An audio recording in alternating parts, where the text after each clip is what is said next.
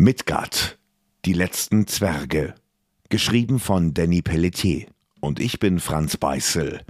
Ein Podcast des Pelletier Verlags. Schön, dass es dich gibt. Folge 8. Drachenblut. Ein riesiger, schuppiger Panzer war plötzlich aus den Wolken geschossen, und Magnus spürte die Hitze auf seinem ganzen Körper. Ein gewaltiger Drache hatte sich zwischen Merle von Tenderlohn und der Walküre Kara aufgebäumt und spie lodernde Flammen auf die Mondalben. Merle legte schützend ihre Hand vor ihre Augen, während das Feuer die Angreifer pulverisierte. Kara schrie auf und eröffnete das Feuer auf den Drachen, doch ihre Pfeile konnten der dicken Haut des Drachens nichts anhaben. Langsam nahm Merle die Hand von ihren Augen, und nun konnte sie ihn ebenfalls sehen. Fafnir, hauchte sie leise, und der große Drache brüllte auf.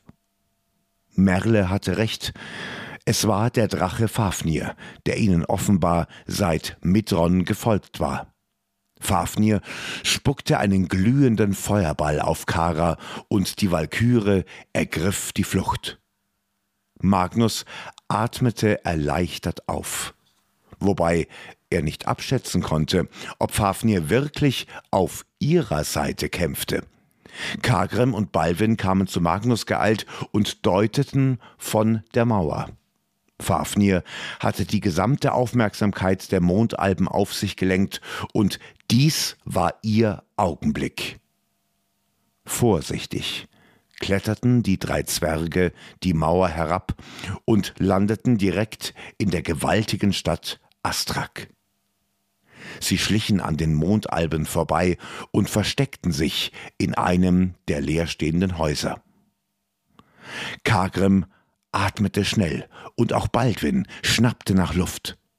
Bei Odin, was war das eben? fragte der Zimmermann verwirrt. Magnus fuhr sich durch seinen dichten Bart, und auch er fand nicht die richtigen Worte. Konnte es sein? War ihnen der Drache Fafnir wirklich zu Hilfe geeilt?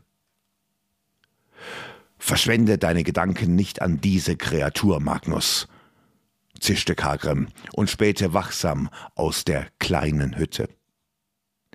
Der Drache kreiste noch immer über Astrak und spuckte Feuer auf die Mondalben nieder.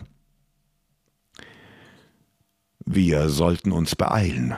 Fafnir brennt die ganze Stadt nieder, sagte Magnus leise.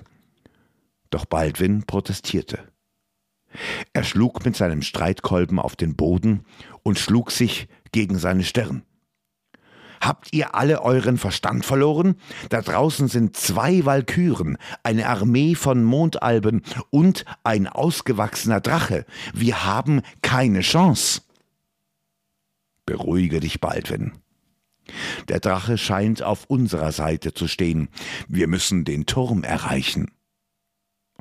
Magnus drückte sich an Kargrim vorbei, und auch er streckte seinen Kopf aus einem zerstörten Fenster.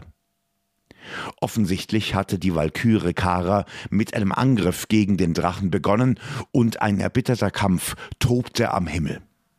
Magnus gab den anderen Zwergen ein Zeichen, und sie hasteten aus dem Gebäude. Feuer regnete auf sie nieder, und immer wieder mussten sie ihren Weg zum Turm verändern. Als sie eine abgelegene Straße erreichten, tauchten fünf bewaffnete Mondalben vor ihnen auf. Magnus zückte sein Kurzschwert und hielt es drohend vor sich. Aus dem Weg. Euch wollen wir nicht bekämpfen, zischte er, und Schweiß tropfte auf seine Rüstung die Mondalben, leckten sich über ihre spitzen Zähne und griffen die Zwerge ohne zu zögern an. Magnus wich zwei Schwerthieben von ihnen aus und parierte den nächsten. Die Klingen trafen sich und der Stahl schepperte. Baldwin hatte seinen Streitkolben über seinen Kopf gehoben und schmetterte ihn gegen die Angreifer. Immer wieder ließ er die Keule durch die Luft wirbeln und versuchte einen größeren Abstand zu gewinnen. Kagrim jedoch hatte sich ein Stück vom Kampfplatz entfernt, er spürte etwas. Seine Augen huschten über die Dächer und dann sah er ihn. Einen großen, glatzköpfigen Mondalb gehüllt in ein mitternachtsblaues Gewand. Der Mondalb hatte seine Hand auf Kaiser Magnus gerichtet und murmelte eine seltsame Formel. Magnus, pass auf! Kagrim griff nach seiner Rune in seinem Lederbeutel und ritzte sich ein zackiges Zeichen auf seinen Unterarm. Sofort leuchtete die Rune auf und loderndes Feuer zischte über seinen Körper. Magnus wirbelte herum und in dem Moment schoss ein gewaltiger Energieblitz direkt auf ihn zu. Magnus versuchte, dem Strahl purer Energie auszuweichen, doch es war zu spät.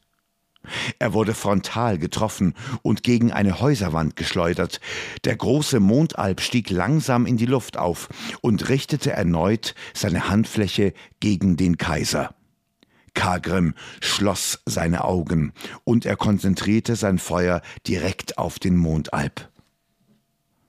Baldwin duckte sich unter den Flammen weg und eilte Magnus zu Hilfe als zwei weitere Mondalben sich vor ihm aufbäumten. Der Zimmermann packte seine Keule und schlug sie hemmungslos auf den Boden. Eine kraftvolle Druckwelle schleuderte die Kreaturen zurück und er kämpfte sich weiter zu Magnus vor. Der glatzköpfige Alp neutralisierte Kargrams Feuer mit einer einfachen Handbewegung und schwebte langsam auf ihn zu. Seine vom Stigma durchfluteten Augen waren auf den Runenmagier gerichtet, und erneut erzeugte er einen Blitz aus purem Stigma. Kagrem riss seine Hände in die Höhe und erzeugte ein brennendes Schutzschild direkt vor ihm. Die Stigma-Energie traf auf den Runenzauber und es gab eine heftige Explosion. Sand und Asche wurden aufgewirbelt und plötzlich versank Baldwin in einer Staubwolke. Nervös tastete er sich voran, bis er plötzlich etwas Weiches fühlte. Er ertastete Magnus langen Bart und kniete sich zu ihm auf den Boden. Magnus, kannst du mich hören?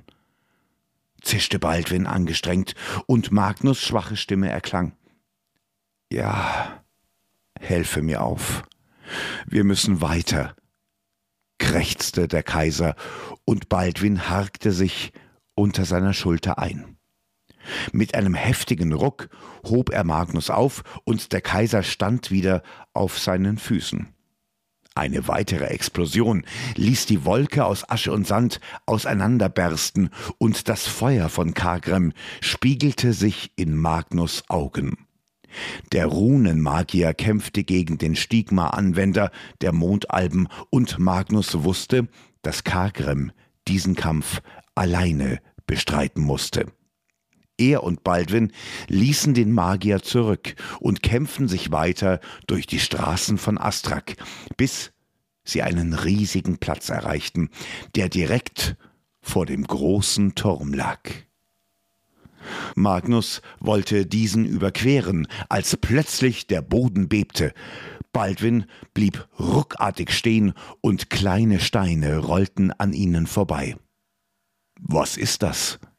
fragte Magnus erstaunt. Weitere Steine flogen über ihre Köpfe und sammelten sich direkt im Zentrum des Platzes. Blaue Energie zuckte über den Boden und die Steine nahmen eine unheilvolle Gestalt an. Magnus, das, das ist ein Golem. Baldwins Stimme bebte und auch Magnus fehlten die Worte. Ein rund drei Meter hohes Ungetüm hatte sich aus den Steinen gebildet und schlug mit einer gewaltigen Faust auf den Boden. Baldwin und Magnus versteckten sich hinter einer zerstörten Häuserwand und tauschten einen besorgten Blick aus. Ein Golem war eine aus verdorbenem Stigma geformte Kreatur, die nur ihrem Erschaffer gehorchte. Das war Kyra, ihr Torwächter, raunte Magnus, während der riesige Golem laut brüllte. Baldwin schluckte und drückte seinen Streitkolben fest an seinen Bauch.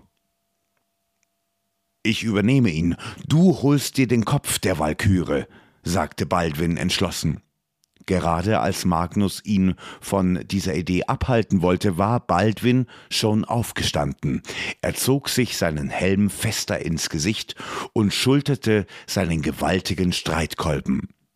Magnus blickte seinem vertrauten Zimmermann nach, der direkt auf den Golem zuschritt. Komm schon, du verdammter Bastard, sagte Baldwin laut und spuckte auf den sandigen Boden. Der Golem riss seine Pranken in die Höhe und mit einem gewaltigen Satz sprang er direkt auf den Zimmermann zu. Baldwin rutschte über den Boden und kugelte sich weg. Er umschloss fest seinen Streitkolben und schlug diesen mit seiner ganzen Kraft gegen das felsige Bein. Der Golem wirbelte herum und erneut musste Baldwin einem Prankenhieb ausweichen. Magnus letzter Blick galt Baldwin, bis er den großen Turm erreichte. Keuchend drückte er sich durch das Tor und er verschwand. Baldwin, der aus dem Augenwinkel Magnus Flucht gesehen hatte, lächelte zufrieden. Er griff in seine Rüstung und zog eine spitze Rune hervor. Mag sein, dass ich kein Magier bin, aber einen Trick habe ich trotzdem drauf. Baldwin stach sich mit der Rune direkt auf seine Hand, und sofort leuchtete der spitze Stein auf. Der Golem rannte mit ausgestreckten Armen auf den Zwerg zu, doch Baldwin war bereit. Er warf die Rune hoch in die Luft und holte mit seinem Streitkolben weit aus. Er schlug gegen den glühenden Stein und die Rune wurde frontal auf den Golem geschleudert. Es gab eine gewaltige Explosion und die Steine des Golems flogen auseinander. Die heftige Druckwelle riss Baldwin ebenfalls zu Boden. Er rutschte über den Sand und blieb mit blutender Lippe auf dem Boden sitzen. Bastard, raunte er und spuckte den Staub aus seinem Mund. Erschöpft und mit zittriger Hand griff er in seine Tasche und zog seine lange Pfeife hervor, als die Steine um ihn herum sich erneut formierten. Baldwins Gesicht erstarrte und er ließ die Pfeife auf den Boden gleiten.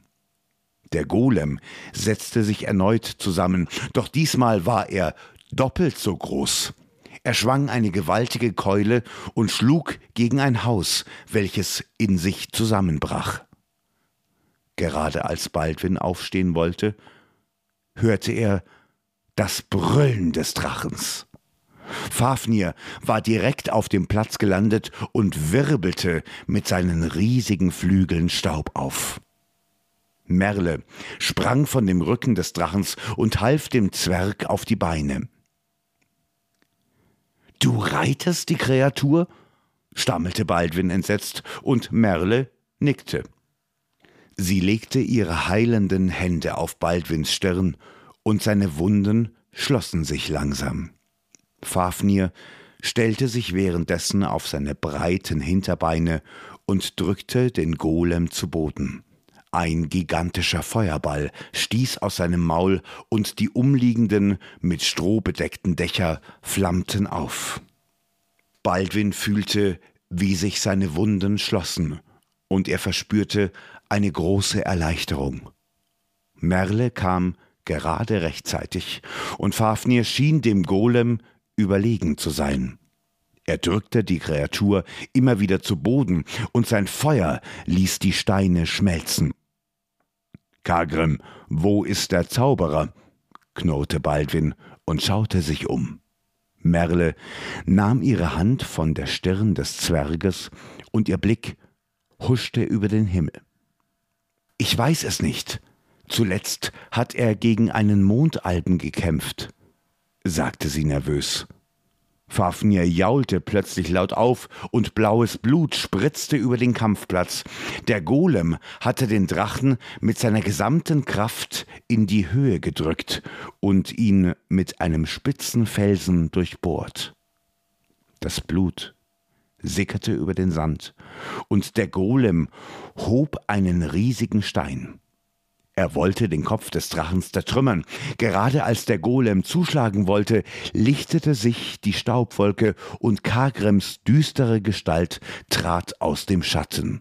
Er tauchte seine Hand in das blaue Blut von Fafnir und eine unvorstellbare Macht durchzuckte seinen Körper.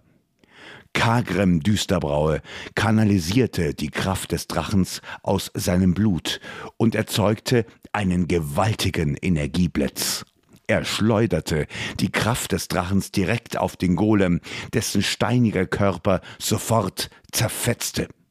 Eine enorme Druckwelle fegte über den Kampfplatz und Gebäude stürzten um sie herum ein.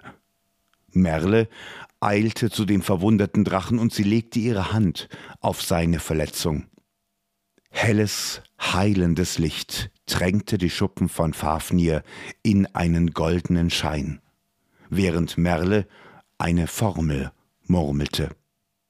Verzweifelt versuchte sie, den Drachen zu heilen, aber es gelang ihr nur schwer. Baldwin und Kagrem näherten sich der jungen Alben und verunsichert schauten sie ihr bei der Heilung des Drachens zu.